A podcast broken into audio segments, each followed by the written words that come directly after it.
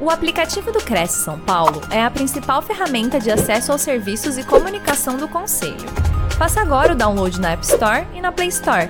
E siga nossas redes sociais no Facebook e Instagram. Olá, boa noite, Anderson. Mais uma vez é um prazer estar aqui com vocês. Eu, eu quero agradecer o convite mais uma vez de estar aqui no Cresce SP, uh, agradecer nosso presidente tão querido e gostaria muito de convidá-los para assistir essa live de um assunto que hoje nós vamos falar, que é o financiamento bancário, uso de FGTS e ainda o a hora certa de entregar a posse e as chaves para o novo comprador, que isso é um ponto importantíssimo na hora da venda. Eu vou começar aqui, uh, primeiramente, opa, pronto.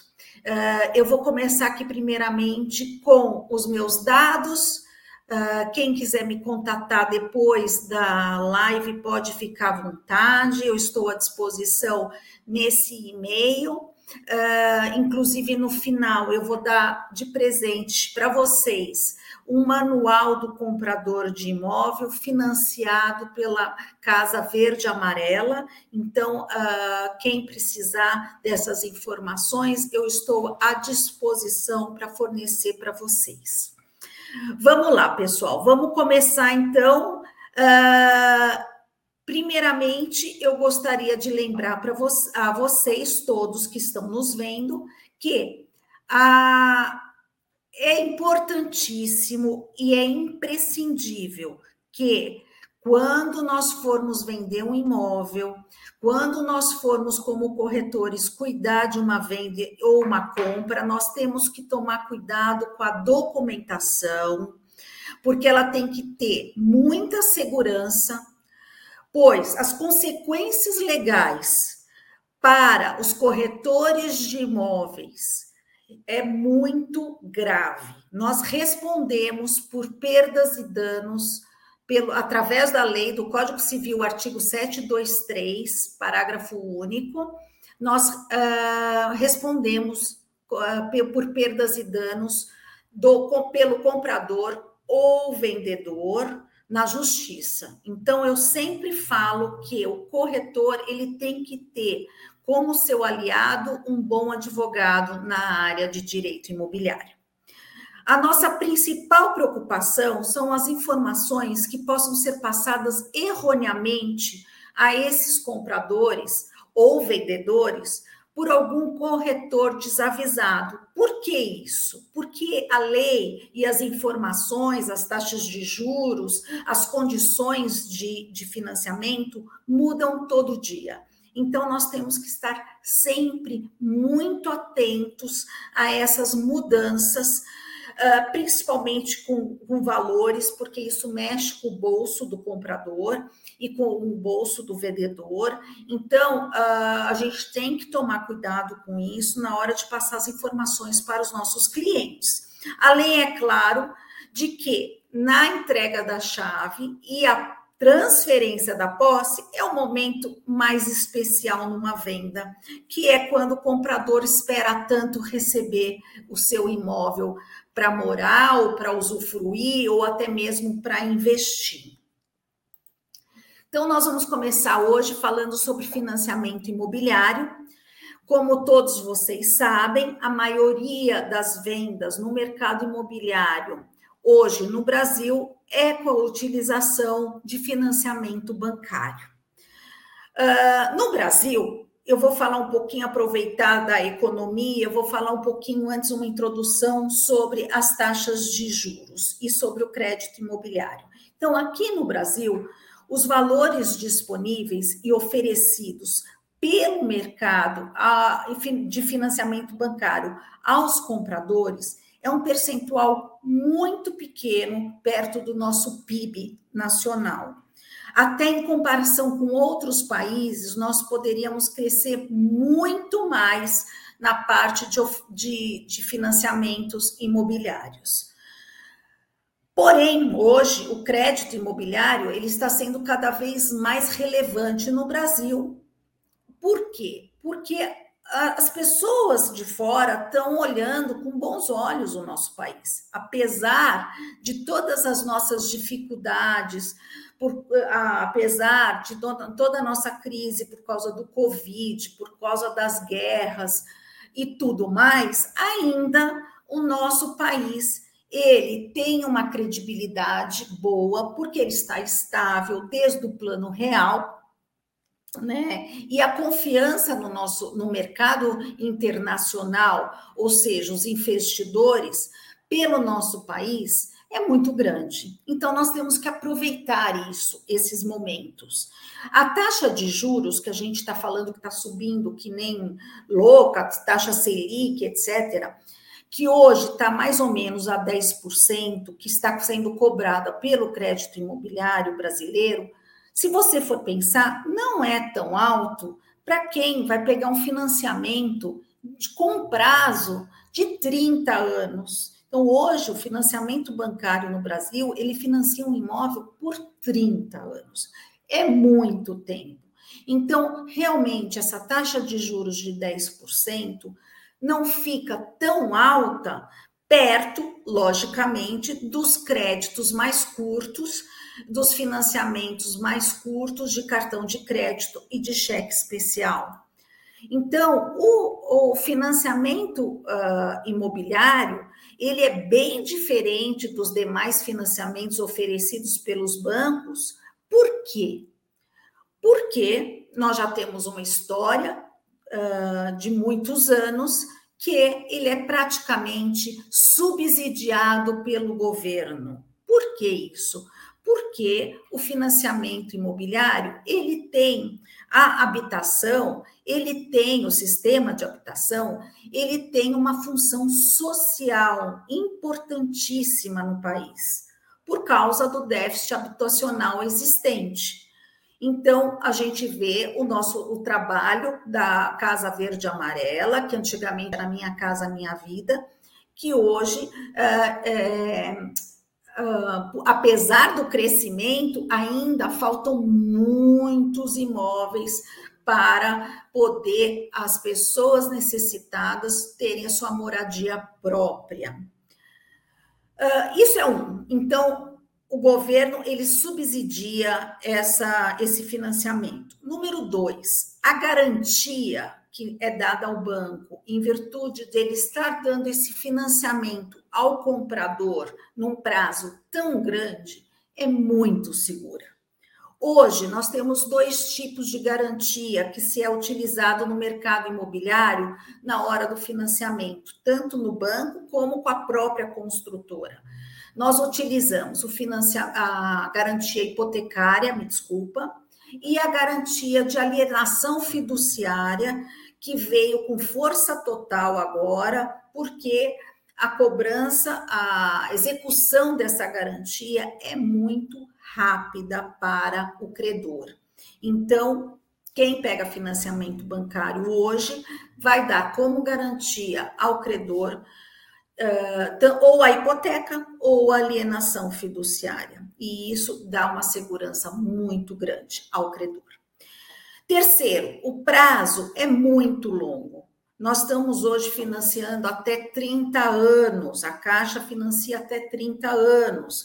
Então, a, da, a taxa de juros, ela nunca será, como eu falei anteriormente, tão alta comparada com cheque especial e com cartão de crédito que tem que ser pago com menos tempo e as taxas de juros altíssimas. Agora nós vamos falar do sistema financeiro imobiliário, como é que eles trabalham.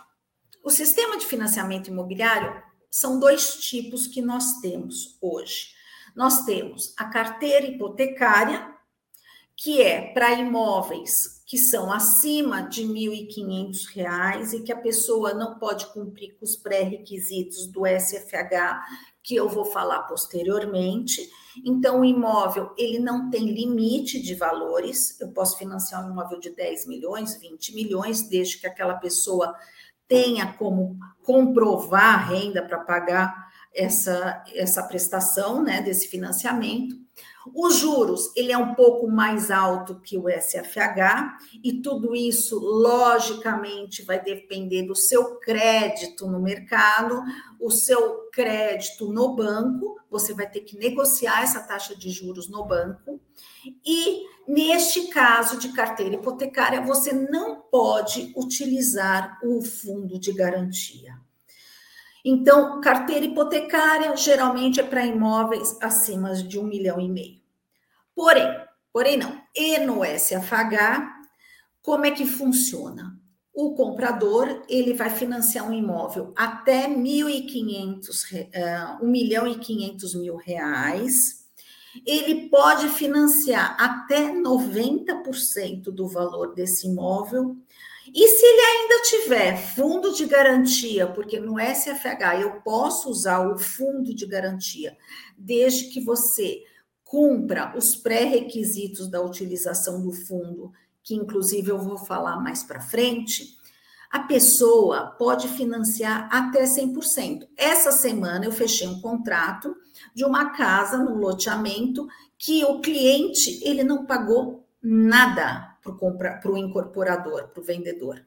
Ele pegou de sinal da parte da entrada o fundo de garantia que ele tinha e o restante ele financiou pelo SFH. Então, realmente hoje em dia o financiamento ele é, é, é muito prático para você comprar o seu imóvel. Logicamente que nós vamos ver agora os requisitos básicos para pegar esse financiamento. Porque você tem, lógico, que comprovar a sua renda para pegar o financiamento.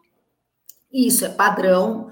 Até para você fazer uma locação hoje, você é obrigada a comprovar renda. E uh, você vai utilizar o fundo de garantia, se você tiver, ou não, ou você pode deixar o fundo de, de garantia para quitar depois que você pegar o financiamento, você pode amortizar sua dívida ou quitar algumas parcelas, que eu vou falar agora sobre isso. Então, os requisitos básicos para a utilização do fundo de garantia. Para uma pessoa física utilizar seu FGTS para adquirir seu imóvel próprio, ele é, precisa cumprir alguns pré-requisitos impostos pelo governo e pela, e pela Caixa Econômica Federal, tais como é imprescindível, inclusive, eu pus entre parênteses, porque é imprescindível hoje que um corretor de imóveis conheça todos esses é, requisitos de cor. Nem que a gente faça uma colinha quando for conversar com o nosso cliente, nós temos que saber isso na ponta da língua. Isso vai mudar o corretor de patamar. Nós precisamos ter conhecimento do que nós estamos falando. Então, o financiamento com fundo de garantia ou se ele quiser só usar o fundo de garantia, o que, que a pessoa precisa? Ela precisa comprar um imóvel que não, fa não seja maior que mil, um milhão e quinhentos mil reais, ou valor de venda e compra, ou de avaliação. Ele não pode ultrapassar um milhão e quinhentos mil reais.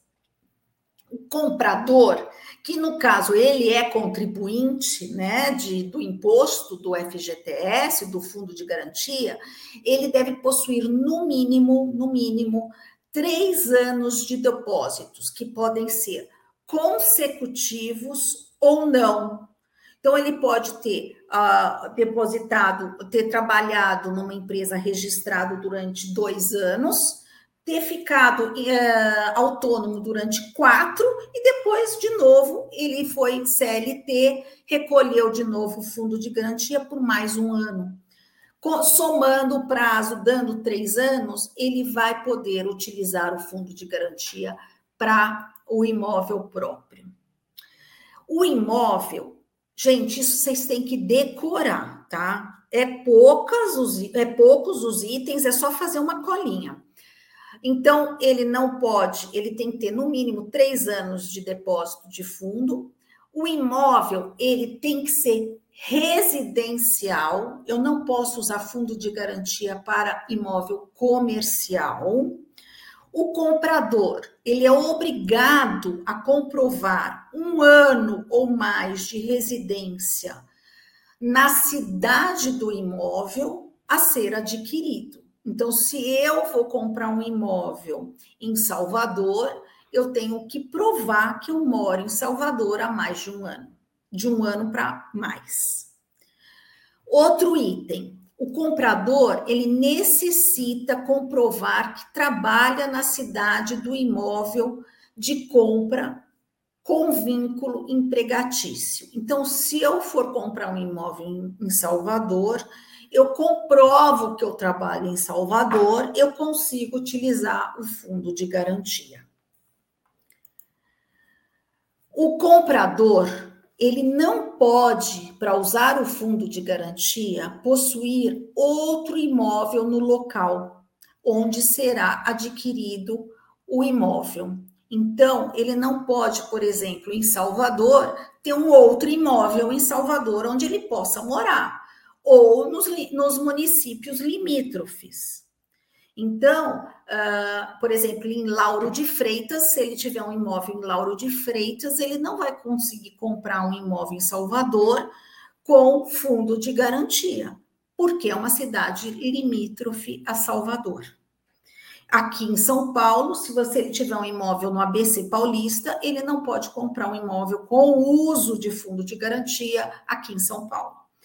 O comprador, ele não pode ter financiamento bancário pelo SFH ativo. Então, se ele tem um financiamento bancário pelo SFH de outro imóvel ativo em seu nome em qualquer lugar do Brasil, ele não consegue usar o fundo de garantia.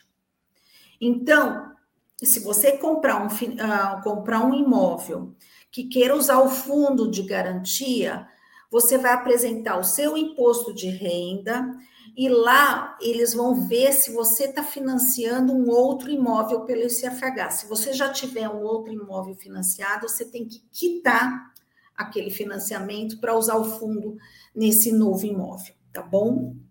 Então, são pré-requisitos importantíssimos que são exigidos pela Caixa Econômica para liberar seu fundo de garantia. O FGTS eu posso utilizar de várias formas. Eu aprendi agora estudando para falar para vocês coisas novas que nem eu sabia, que eu achei interessantíssimas. São três tipos de formulários chamados demonstrativo de aquisição de moradia própria, que a Caixa aceita para liberar o fundo de garantia. Eu vou falar um por um. DAMP tipo 1. O que seria DAMP tipo 1? Então, DAMP é demonstrativo de aquisição de moradia própria. O tipo 1, que é esse formulário, ele é utilizado quando o comprador do imóvel irá utilizar seu fundo de garantia no sinal. Então, como eu falei para vocês, do caso que eu peguei essa semana, o cliente ele ia pagar o apartamento, o imóvel, com 20% do fundo de garantia no sinal de entrada. Então, ele ia usar esse formulário chamado DUMP tipo 1. Aqui eu pus uma observação que sempre lembrando do cumprimento dos requisitos que eu falei anteriormente, óbvio, né?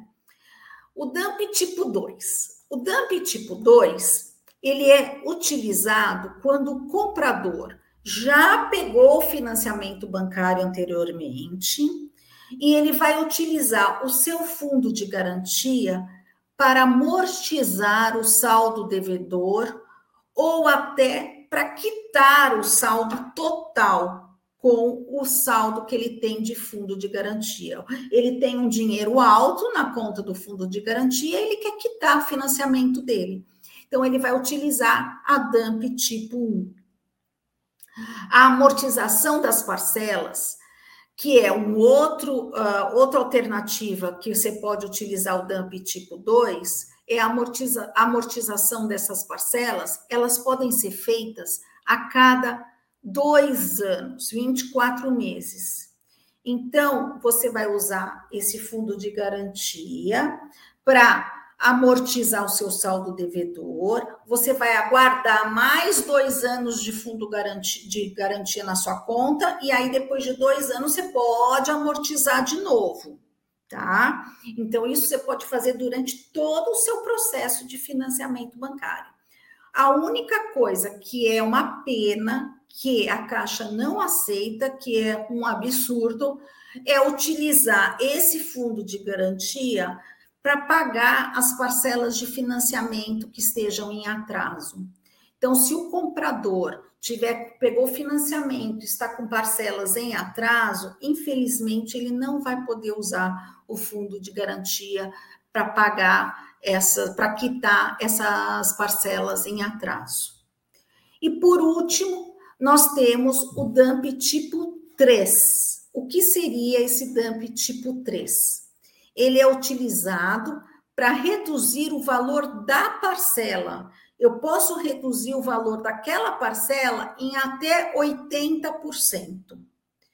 E esse dump eu posso utilizar a cada 12 meses. Então, eu vou lá, pego o saldo do meu fundo de garantia e uh, amortizo, reduzo o valor da minha parcela em até 80%. Esse dump é a cada 12 meses. Então, de ano em ano, eu posso fazer, eu posso utilizar a dump tipo 3 para amortizar minhas dívidas. Aqui nós temos algumas informações importantes que eu quero falar para vocês. Uh, primeiro, que caso o comprador tenha utilizado seu fundo de garantia para comprar, amortizar, prestem atenção que isso é um requisito importante, para comprar, amortizar ou quitar o seu financiamento bancário e ele quer vender o seu imóvel, olha que interessante. O novo comprador que for comprar o imóvel que você usou o fundo, ele não poderá utilizar o fundo desde que você espere três anos. Então, deixa eu explicar melhor, porque é um pouco confuso. Eu comprei um imóvel financiado e amortizei em 2021, quitei, vamos dizer assim, quitei meu financiamento em 2021 com meu fundo de garantia. O meu comprador ele só vai poder usar o fundo de garantia dele neste apartamento daqui três anos. Isso é muito importante a gente saber, porque isso pode prejudicar numa venda. Porque se o comprador vai te procurar, você como corretor, para comprar um imóvel com fundo de garantia, você tem que prestar atenção que você precisa procurar um imóvel que não tenha sido acabado de ser utilizado o fundo para quitar o financiamento. Então, isso é uma dica importante que nem todo mundo conhece, tá, pessoal? Isso é uma observação muito importante. Outra coisa super interessante que eu aprendi agora uh, é que as dumps, tanto a 1, 2 e 3, elas não se comunicam. Ou seja, eu posso usar a dump tipo 1 para comprar o imóvel. Logo depois que eu assinar o financiamento, eu posso utilizar a dump tipo 2 e a tipo 3 no mesmo imóvel para quitar o saldo devedor ou amortizar a minha parcela. Então, eu posso usar os três tipos de dump no mesmo imóvel.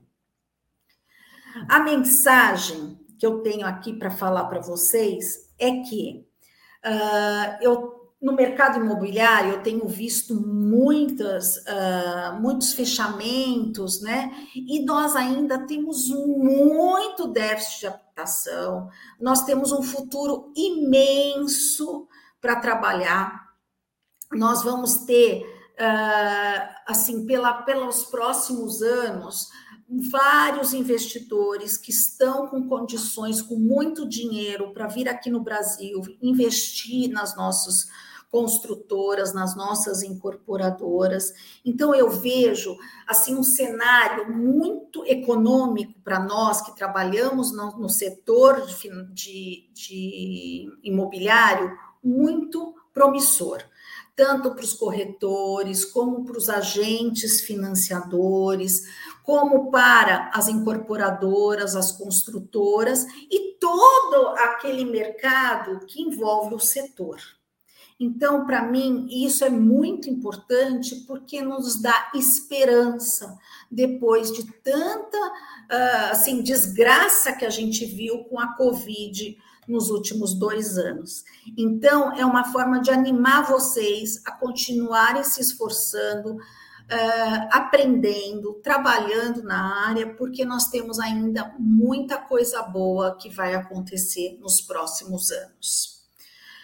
Eu vou dar uma pausa agora, que a gente já falou do assunto de financiamento e de fundo de garantia, para falar de um outro assunto que uh, é tão importante quanto que é a entrega das chaves e a posse do imóvel.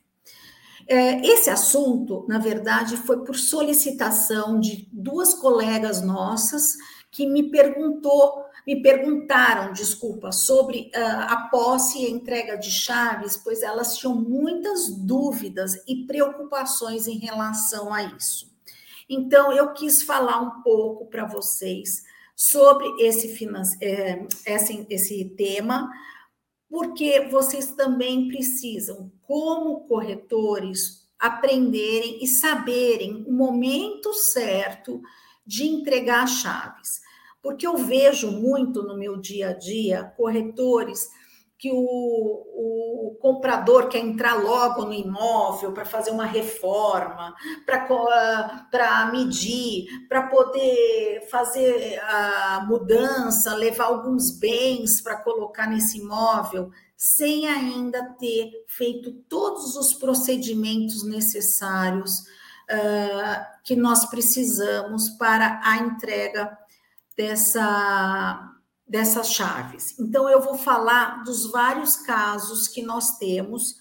Uh, e se vocês, logicamente, tiverem algum caso especial, podem entrar em contato comigo nos, uh, pelo WhatsApp, por e-mail, que eu esclareço para vocês sem sombra de dúvida.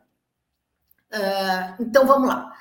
O primeiro caso é a compra feita em dinheiro sem financiamento bancário que é o mais simples de todos, né, gente? Então, o que acontece? A transferência da posse com a respectiva entrega de chaves, ela deverá ocorrer quando houver a quitação do preço. Então, uh, para dar segurança tanto para o vendedor quanto para o comprador, eu só vou entregar posse do imóvel com as chaves, nem posse precária, viu, gente? Porque a, a pessoa adora falar, e vou dar posse precária. Não, não pode dar posse precária. Por quê? Porque se der algum problema mais para frente, a pessoa foi lá, é, gastou com reforma, gastou com mudança, com troca de, de é, com é, compras de móveis novos, manda entregar lá. E o negócio não fecha no final, não lavra a escritura, você imagina o prejuízo para o seu cliente. Com que cara você vai ficar? Então, eu sempre oriento que a posse e a entrega de chaves tem que ser dada no ato da quitação e contra a escritura definitiva de venda e compra. Então, o também é muito comum acontecer das partes uh, não lavrarem a escritura, elas quitam, ela quita, o comprador vai lá, quita o imóvel, ah, mas eu não quero escritura agora porque é muito cara. Porque eu tenho que pagar ITBI, que eu tenho que pagar registro, eu tenho que pagar escritura e eu não tenho dinheiro para mudança, ou eu tenho dinheiro para mudança, ou eu tenho dinheiro para as despesas de escritura. Gaste com as despesas de escritura como todo mundo sabe, quem não tem escritura registrada na, na matrícula do imóvel não tem, não é dono, não tem o um imóvel. E isso pode dar uma dor de cabeça lá na frente, sem, sem sem precedente, sem valor. Você pode até perder o imóvel. Então, o que eu sempre aconselho, você não tem dinheiro para fazer a mudança, paga a escritura, espera um pouquinho, guarda o dinheiro e muda. Mas a escritura é importantíssima. O registro dessa escritura na matrícula é importantíssimo, porque se tem uma pessoa de má fé e vende esse imóvel para duas pessoas, você não sabe. Então, tome muito cuidado. Entrega de chaves na, com pagamento em dinheiro, só no ato da escritura, com vistoria, vai lá, faz uma vistoria simples. Hoje todo mundo tem celular, tira foto com o celular, faz uma vistoria, é, colhe a assinatura no DocSign dessas fotos, junta tudo num documento, colhe a assinatura no DocSign, no ClickSign e pronto. Isso já vai dar uma segurança, principalmente para você, corretor. E outra coisa que nós precisamos assinar se não tiver na escritura de venda e compra, tem que ter um termo de entrega de chaves. A parte. Eu acho que vale a pena, nem que seja no papel de pão, porque isso futuramente vai te livrar de muita dor de cabeça. Uh, aqui que eu estava comentando que eu não aconselho não lavrar a escritura, por quê? Porque se uma das partes falece, se o vendedor morre, ou se quando você quiser lavrar a escritura, você já não sabe, não encontra mais essa pessoa, ou se o procurador dessa pessoa também sumiu ou morreu, você não vai ficar com título aquisitivo no seu nome. Você não vai conseguir transferir o domínio do imóvel. Você vai precisar futuramente é, regularizar isso através de um uso capião, de uma adjudicação compulsória, não sei, cada caso é um caso, mas vai te dar despesa, vai te dar dor de cabeça, que pode gerar, além de prejuízos, vai demorar anos para você resolver isso, tá bom? Então, isso você tem que é, ensinar para o seu, você tem que doutrinar o seu comprador. Posse entrega de chaves na compra com financiamento bancário e ou utilização de fundo de garantia. Quando que isso acontece? É, no caso de financiamento bancário, você só pode entregar as chaves quando o dinheiro do fundo ou do financiamento for depositado na conta do vendedor. O que é muito comum muito comum. A pessoa vai no banco, assina o financiamento e pronto. Entrega no mesmo ato as chaves do seu apartamento, para não precisar mais pagar IPTU, não precisar mais pagar condomínio. Não pode. Por quê? Porque você tem que registrar esse financiamento. O, o banco só libera o dinheiro na sua conta do, do vendedor quando tiver registrado o contrato de financiamento na matrícula do imóvel. E se der algum problema no registro? E se tiver alguma exigência do cartório? Isso pode demorar. Você vai, você vai ficar com, sem o imóvel e sem o dinheiro. Então, gente, só entreguem as chaves quando o dinheiro estiver na conta do vendedor. E isso acontece geralmente cinco dias, o prazo é, é bem curto, é cinco dias após o banco receber a matrícula do imóvel com registro do contrato de financiamento. Se o vendedor entregar as chaves e a posse antes de receber o dinheiro do banco, poderá demorar e o comprador, que já vai estar na, na posse do imóvel, já vai estar morando, usufruindo do imóvel, não vai ter nenhuma boa vontade em te ajudar ou ajudar o vendedor a acelerar o processo de liberação do dinheiro. Então, gente, tome muito cuidado com isso. Apesar que eu sei que é um momento muito importante para o comprador, é uma ansiedade, eles ficam ligando, pedindo. Não façam, não resistam, resistam firmes, porque isso pode gerar muito problema para você, corretor de imóveis. Bom, o terceiro item é a posse entrega das chaves, quando você compra o imóvel na planta, diretamente com o incorporador e com a construtora. Esse caso é para os corretores que ficam nos estandes de venda. Esse caso é um pouco mais complicado e complexo, tem que esclarecer e deixar muito bem, muito bem esclarecido e claro para o comprador quando que ele vai receber a chave e a posse do imóvel. Por quê? Porque quando o prédio ainda está na planta, que ele não está pronto ainda, a posse ela somente poderá ser transmitida pela incorporadora se ocorrer alguns fatos importantíssimos e que uh, pode até gerar um atraso na entrega das chaves. Então, vou explicar quais pontos são. A. Conclusão da obra é, com a emissão do auto de conclusão da obra, ou algumas pessoas chamam de abitse.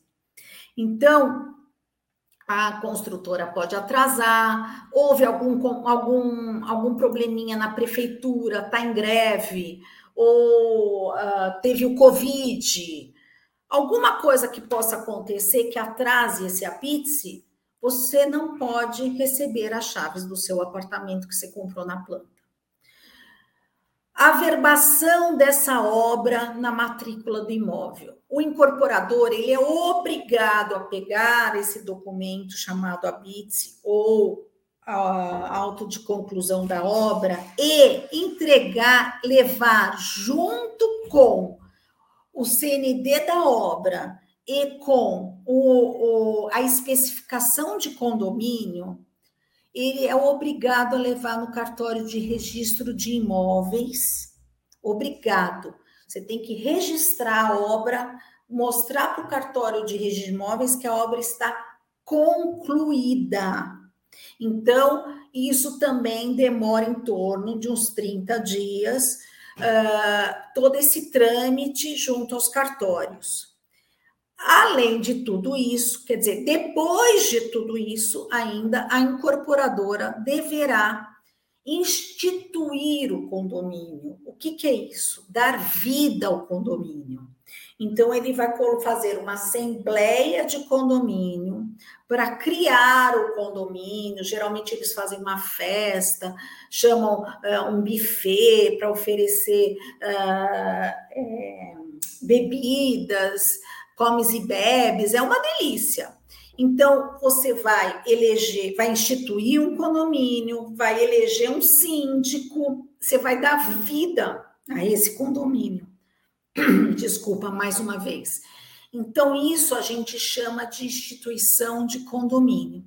Com essa ata, nós vamos conseguir abrir o CNPJ do condomínio, vai poder contratar um zelador, o porteiro, colocar o condomínio em ordem, administradora, tá? Então, isso é importantíssimo. Enquanto não tiver isso, a incorporadora não entrega as chaves, tá?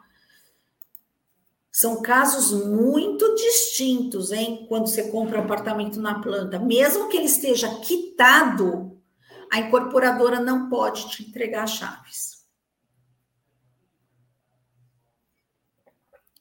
Além disso, a incorporadora, junto com o comprador, tem que verificar se o imóvel está quitado ou se o comprador já pegou o seu financiamento e já registrou o financiamento na matrícula do imóvel. Com isso, você vai ter que unir todos esses itens para depois receber a posse do imóvel. E, logicamente, a incorporadora vai te chamar para fazer uma vistoria, vai chamar o comprador para olhar o apartamento, para saber o imóvel, uma casa, para saber se está em ordem, se está em perfeitas condições de uso e habitabilidade.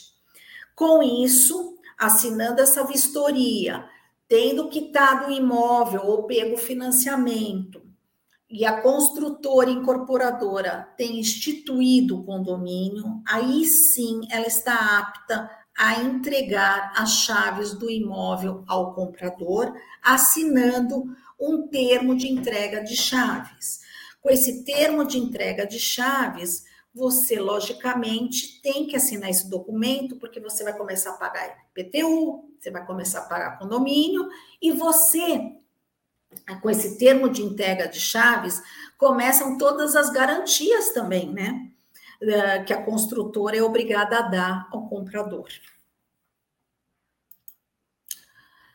Comprador de imóvel feito na planta, diretamente com a incorporadora construtora, com saldo de preço após a entrega das chaves, sem financiamento. Esse caso é o seguinte, eu vou resumir para vocês. A pessoa vai comprar um imóvel na planta, e ela não vai pegar financiamento bancário. Ela vai financiar o saldo do preço diretamente com a incorporadora e com a construtora. Como é que funciona nesses casos? Também é um caso atípico, é diferente, porque como você tem saldo devedor com a construtora, ela não vai te entregar chaves se você não der uma garantia, você vai pagar aquele saldo. Então, geralmente, o que, que elas pedem?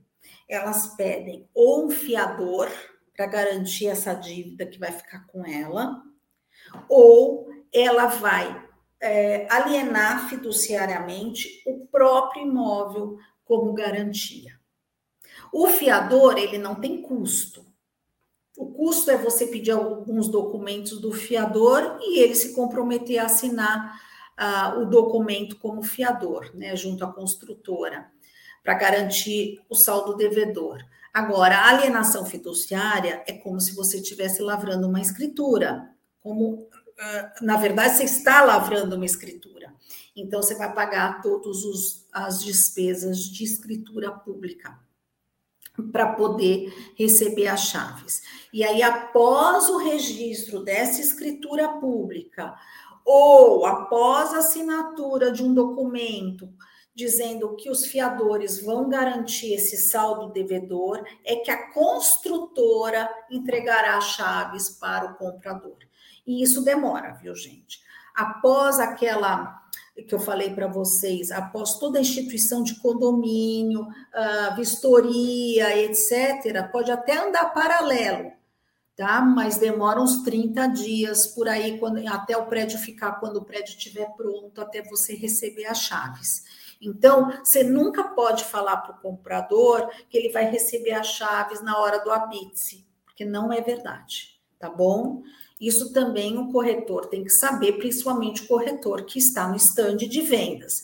Primeira coisa que o corretor tem que fazer, quem trabalha em estande de vendas, é ler o contrato do de venda e compra, que a gente chama o CVC do apartamento, para você entender quais são as exigências da construtora na hora da entrega de chaves e nos outros assuntos também de correção monetária e valores de parcela e tudo mais, tá? Então, o meu conselho para vocês é que sempre que for acompanhar uma transferência de posse e entrega de chaves do seu cliente, junto ao comprador, faça uma vistoria prévia e, após constatar que está tudo em ordem e as partes assinarem esse termo de vistoria, faça um termo de transferência de posse junto para dar segurança para todos os envolvidos, pegue um visto e assinatura das partes, para mais tarde eles não alegarem que não era o que eles haviam comprado ou não haviam tratado quando assinaram o CVC junto com você no começo da negociação. E isso vai evitar, gente, muito desgaste no momento mais gostoso da venda e compra do imóvel, que é receber as chaves e fazer a, a transferência da posse, que é o momento tão esperado do comprador e do vendedor por receber o valor, o dinheiro, lógico, né? Então, gente, tomem cuidado. Esses são meus conselhos na hora da posse, na hora da entrega. Eu quero falar uh, só mais uma, uh, uma coisa que, que uma cliente minha me pediu para falar, que uh, isso não é, eu não estou falando, ah, não entregue a chave, as pessoas uh, ficam pedindo, você é do mal, você não quer entregar a chave, mas é que você vai evitar muitos prejuízos e desgastes para ambas as partes. Há 15 dias atrás, uma cliente queria comprar, me ligou, que queria comprar material de construção porque ela queria reformar o apartamento, que ela tinha acabado de assinar. Eu não tinha visto nem a documentação imobiliária dela. Eu falei: você não vai gastar dinheiro com isso.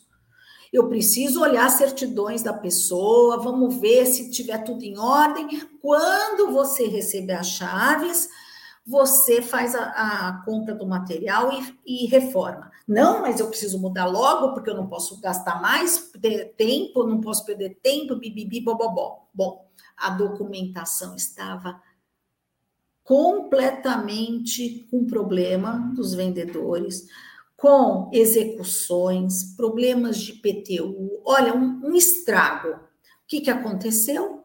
Nós rescindimos o contrato depois de 15 dias que ela comprou, que ela assinou o CVC. Então, ela me ligou e falou: Nossa, Fernanda, se eu não tivesse te ouvido, eu além de ter perdido o sinal, que ela deu um sinal, lógico, para segurar o negócio, e aí ela recebeu, graças a Deus, a cliente, a vendedora devolveu, ela ia gastar com a, o material de construção e ela não ia usar. Então, gente, uh, são coisas pequenas, mas muito importantes na negociação de uma venda e compra de um imóvel.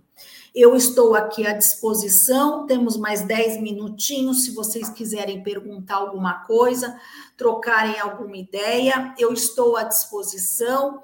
Eu quero dar de presente para vocês, como eu falei, o manual do comprador da Casa Verde Amarela, porque também são informações muito importantes. É um financiamento diferenciado, que na nossa época, alguns anos atrás, era chamado de associativo. Então, eu estou à disposição para quem quiser, pode me mandar um e-mail que eu encaminho esse manual. Muito obrigada. Maravilha, Fernanda, quanta informação. Nossa! Você é. sabe que até eu tô com dor de cabeça de tanta coisa. É, vale a pena a gente voltar e rever as suas Sim. telas ali, enfim. E Anderson, desculpa te interromper, mas eu vou falar mais uma vez, já falei isso no meio da palestra, mas vou falar de novo. Nós precisamos decorar essas informações, viu? Olha só. Porque isso então... muda o patamar do, do corretor. Pois é, faz um trabalho mais consultivo, preventivo, adequado, alinhado né, às expectativas Exato. do cliente. Muito bom. Então, vamos repetir aqui os seus dados de contato para que quem nos acompanhe possa entrar em contato com a Sim. Fernanda, solicitar o material, solicitar esse brinde que ela está dando aí sobre, sobre o manual né, da Casa Verde e Amarela. Então, olha só, Isso. você que nos acompanha aí ao vivo, segue a doutora Fernanda Guiar lá no Instagram Busca ela lá, arroba FCB Aguiar Advocacia. Arroba FCB Aguiar Advocacia. Ah, eu posso falar mais uma coisa que eu esqueci, Anderson? Claro. Gente, eu criei um canal no YouTube para corretores de imóveis, dicas jurídicas para corretores de imóveis. O que, que, é isso, Anderson? São pílulas de dois minutos de vídeo toda sexta-feira no meu canal, também é FCB Aguiar Advocacia no YouTube. Dois minutos eu falo de algum assunto que algum corretor me perguntou e eu tiro as dúvidas.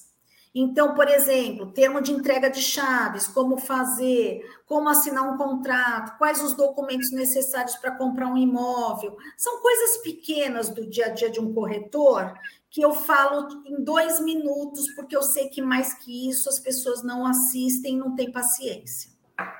Olha que bacana. Então fica aí a dica. Busca ela lá no YouTube, FCB Aguiar Advocacia.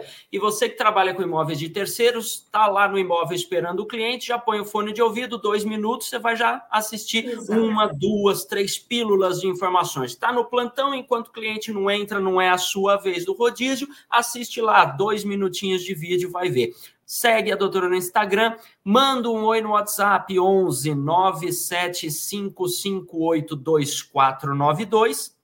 O e-mail da doutora Fernanda é fernandacbaguiar@gmail.com. E veja lá mais informações no site dela no www.fcbaguiar.adv.br. Vamos para as dúvidas aqui, doutora. Tem aqui algumas o Gomes RP, ele pergunta aqui, quando você estava falando lá da, das, da, da, das dumps, ele pergunta, boa noite, a dump 3 pode ser usada para amortizar as parcelas intercaladas? Pode, pode.